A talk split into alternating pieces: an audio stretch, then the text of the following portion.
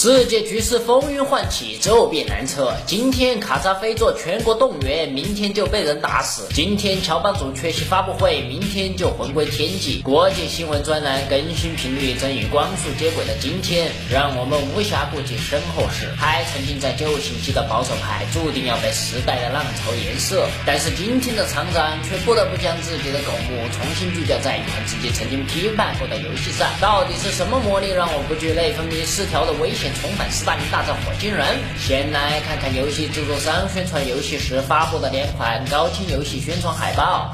第一幅最为经典，这激情迸溅跨越星际的爱恋，穿越了苏埃政权，穿越了大气层，穿越了太阳系，在油画笔的表现下，让不少竟然赋予浮想联翩。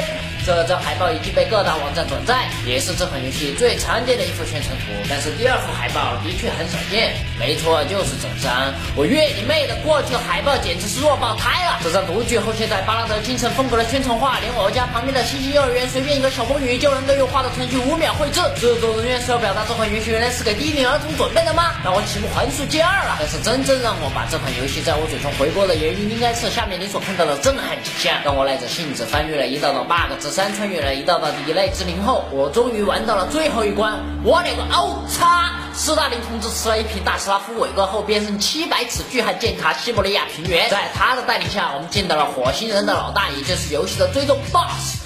元首，尼玛吃我操！隔壁真麻辣！元首你怎么了？元首，这他妈到底是游戏自动在线下线，还是游戏玩家自己手贱的下线？我可以容忍元首大人被 A B 两张的基佬不断鬼畜不断哭诉，我也能容忍元首大老远从河北省南被你们用粗又黑的管子追尾，但我绝不能容忍有人胁迫元首大人头戴婴儿奶嘴 cosplay 八爪鱼。我终于明白了，斯大林大战火星人并非是穿越题材游戏，它依然是一款书写了反法西斯民族运动伟大胜利、偏执爱国主义题材。游戏游戏里面的火星人性本真善，却被元首个人魅力感召成为了元首的私人军团，而元首自己也因为贪恋火星科技而被毁了容。这游戏题材简直就是让我始料未及。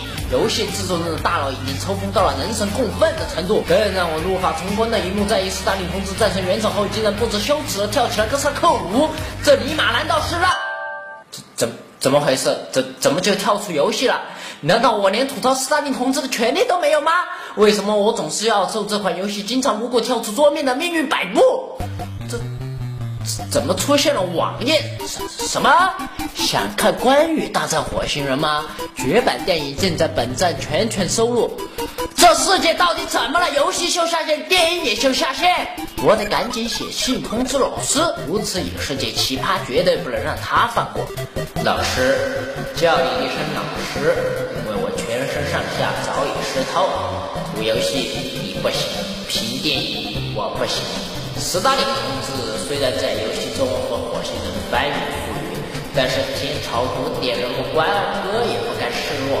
在一部叫做《关公大战火星人》的电影中，犹如斯大林灵魂附体，和火星人你上我下。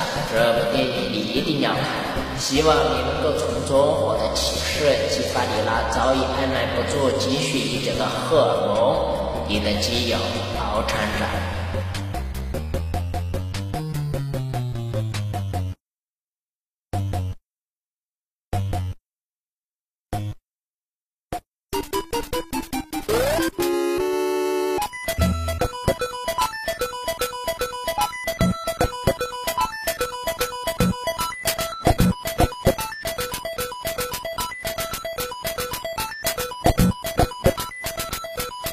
厂长曾解说过《斯大林大战火星人》，此游戏让多少少年本该天真烂漫的人生从此留下心理阴影。而老师，我今天要介绍的这部电影，其猎奇程度比之前者可谓有过之而无不及，因为它的名字叫。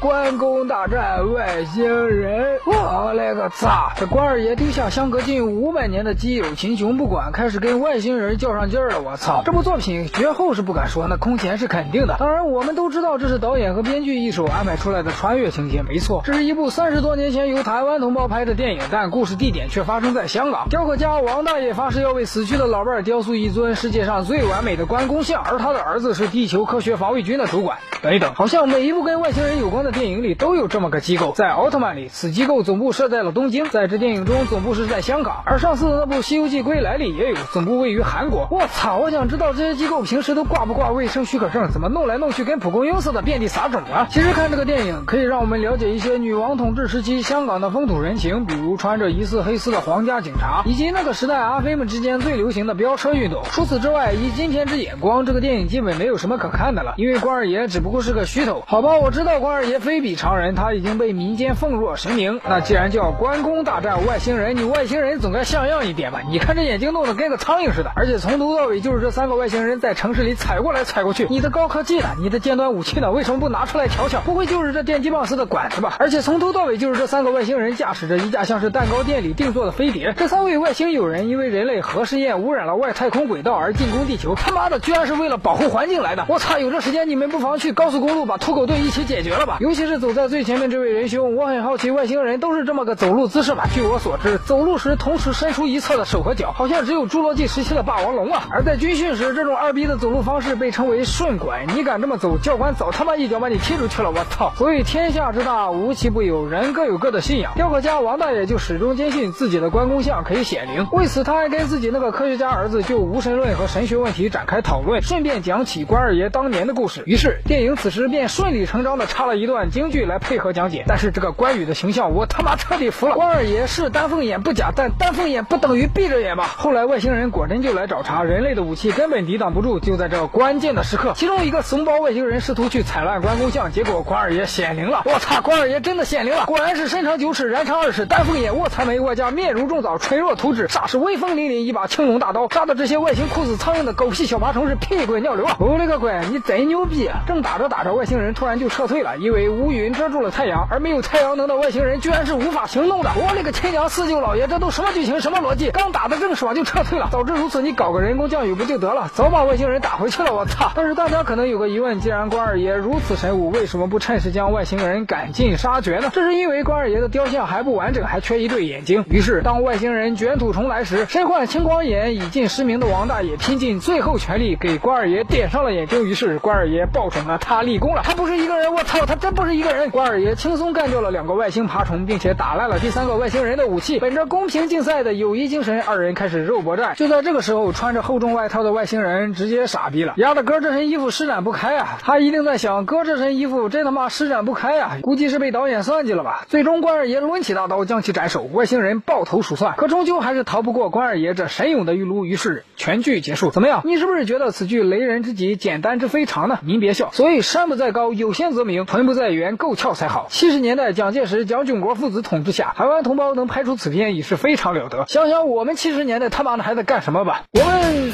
哎。